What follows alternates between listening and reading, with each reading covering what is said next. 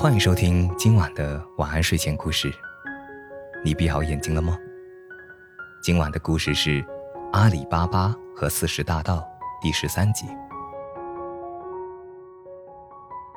马尔基娜突然听见瓦缸中的说话声，吓得倒退了一步。但他本是一个机智勇敢的人，当即应道：“还不到时候呢。”他暗想道：“原来这些瓮中装的不是菜油，而是人。看来这个贩油商人存心不良，也许是想打什么坏主意，施展阴谋诡计。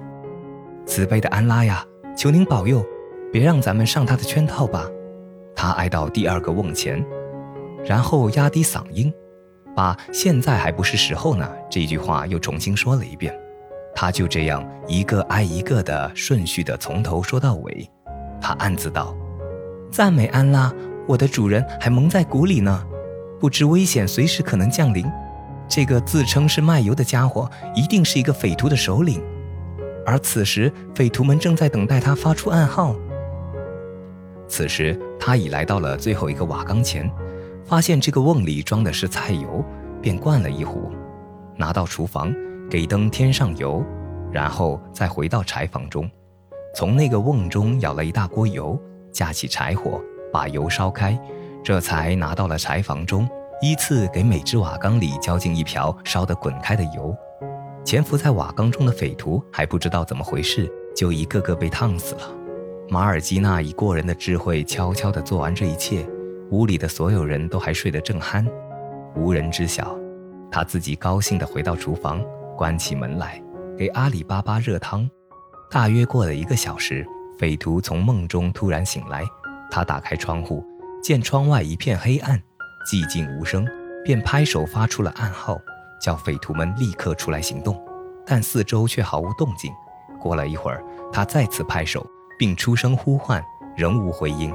经过第三次拍手呼唤，还得不到回应后，他才慌了，赶忙走出卧室，奔到柴房中，心想：大概一个个都睡着了，我立刻去叫醒他们，赶快行动，否则就来不及了。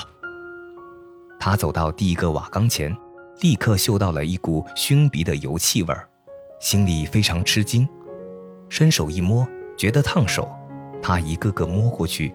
发现全部瓦缸的情况都是一样，这时候他明白死亡落在了他们这一伙人的头上了，同时对自己的安全也感到担心。他不敢再回到卧室，只得逾墙跳到后花园，怀着恐怖和绝望的心情逃之夭夭。马尔基娜待在厨房里，窥探匪首的动静，但不见他从柴房中出来，想是逾墙逃跑了。因为大门是双锁锁着的，不过想到其余的匪徒还一个个静静地躺在瓮中，马尔基娜便安心地睡觉了。阿里巴巴从澡堂归来已是日上三竿，他见那些装有瓦缸还原封不动地摆在柴房中，感到惊奇，嘀咕道：“这位卖油的客人是怎么搞的？这个时候还不把油驮到市上去卖？”马尔基娜说：“老爷啊。”万能之神安拉赐福于你，使你昨晚免受了伤害。这个商人企图干罪恶的勾当，被发现后已经逃走了。说着，他把这几天发生的事情，从白色记号、粉色记号到昨天夜里的事情，一五一十地讲给了阿里巴巴听。